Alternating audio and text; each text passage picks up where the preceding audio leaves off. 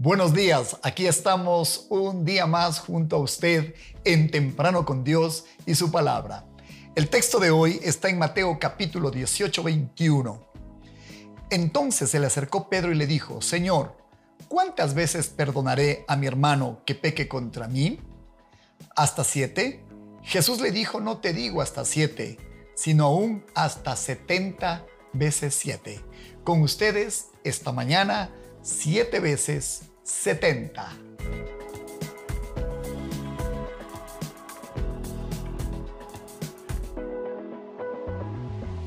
Según la ley mosaica, y los rabinos la habían inmortalizado, se debía perdonar hasta dos y tres veces una misma falta.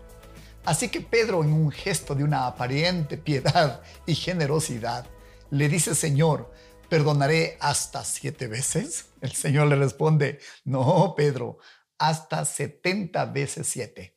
Piense por un momento lo que sería perdonarle a una misma persona en un mismo día 490 veces. ¿Sabe qué va a ocurrir? Que seguramente en el proceso, quizás a la cuarta, quinta, décima, vigésima vez, ya el asunto estará arreglado. Entonces, la enseñanza de Jesús fue, perdona hasta que esté arreglado. Esa es la enseñanza. En los siguientes versículos, Jesús amplifica la respuesta acerca de 70 veces 7. Y esto está en Mateo 18, 23, 30, versión Telea. En el reino de Dios sucede algo parecido a lo que cierta vez sucedió en un país. El rey mandó llamar a sus empleados para que le informaran cómo andaban sus negocios y para que le pagaran todo lo que le debía. Cuando comenzó a sacar cuentas, le llevaron un empleado que le debía 60 millones de monedas de plata. 60 millones.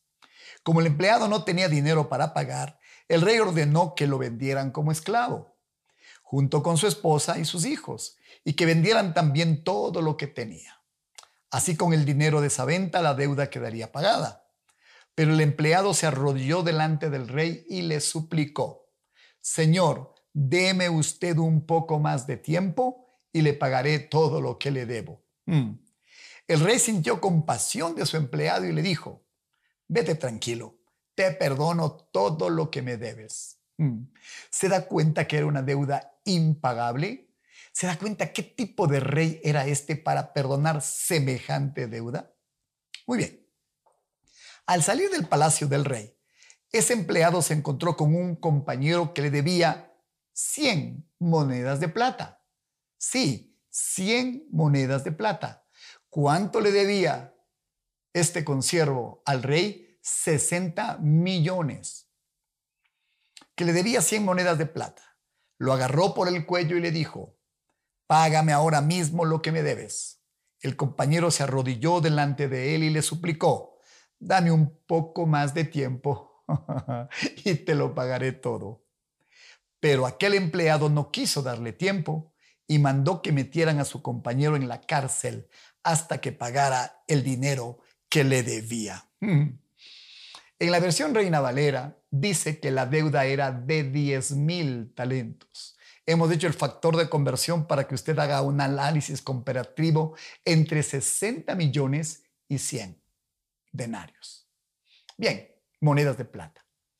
Bien, entonces quiero que piense por un momento que en aquel tiempo el mejor de los esclavos el más fornido, el más hábil, el más apto, se vendía por un talento, es decir, se requerirían 10.000 esclavos para pagar la deuda que tenía este hombre. La deuda simplemente era impagable. El mensaje es claro, el rey de la historia es Dios, es el Señor. Y usted y yo somos los consiervos que nos debemos todo el tiempo 100 monedas de plata la pregunta es, si Dios nos perdonó 60 millones de monedas de plata, ¿no sería lógico que usted y yo podamos perdonar 100 monedas de plata? La respuesta es que sí. ¿Lo hacemos? No lo hacemos. Cuando Pedro pregunta, ¿hasta cuántas veces debo perdonar? El Señor le está diciendo, como hemos dicho, hasta que todo quede arreglado. Mire, la petición fue la misma, pero la respuesta fue diferente. Cuando usted le pidió perdón al Señor, Él no solo que le perdonó esa gran deuda impagable, sino que Él le pide a usted que haga lo mismo con esa deuda pagable. Esto es muy simple. Una deuda de 10 mil talentos no se puede comparar con una de 100 denarios. Muy bien. El perdón que logra, el perdón libera. El hombre quedó libre de su deuda. La falta de perdón que produce cárcel. Cárcel para el que no perdona, porque más tarde en la historia él termina en la cárcel pagando hasta lo último. Y cárcel para el que queda sin perdón. Ambos terminan encerrados. Hmm, no lo olvide. El pedido es el mismo, repito, la respuesta es distinta. En el un caso libertad, en el otro caso prisión. El perdón a usted le volverá una persona distinta. Cuando el uno pidió paciencia, ¿qué recibió? ¿Recibió paciencia? No, recibió perdón. No sé si la persona que constantemente le afecta le pide paciencia, pero si usted no solamente que le da paciencia, sino que le da perdón, ustedes juntos vivirán una vida de liberación. Finalmente, cuando usted perdona, ¿sabe a quién se parece? Se parece a un rey.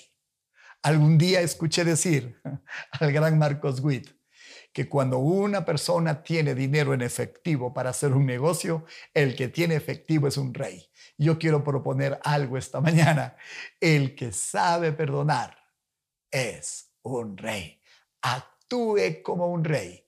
¿Cuántas veces debo perdonar a mi hermano? 70 veces, 7 veces, 70. Nunca lo olvide. Qué hermoso pensamiento.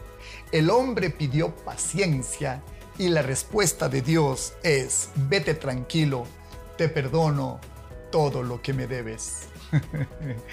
Por favor, nunca olvide lo que va a escuchar en este momento. Si el Señor nos mandó a perdonar 70 veces 7, puede imaginar cuántas veces usted va a ser perdonado.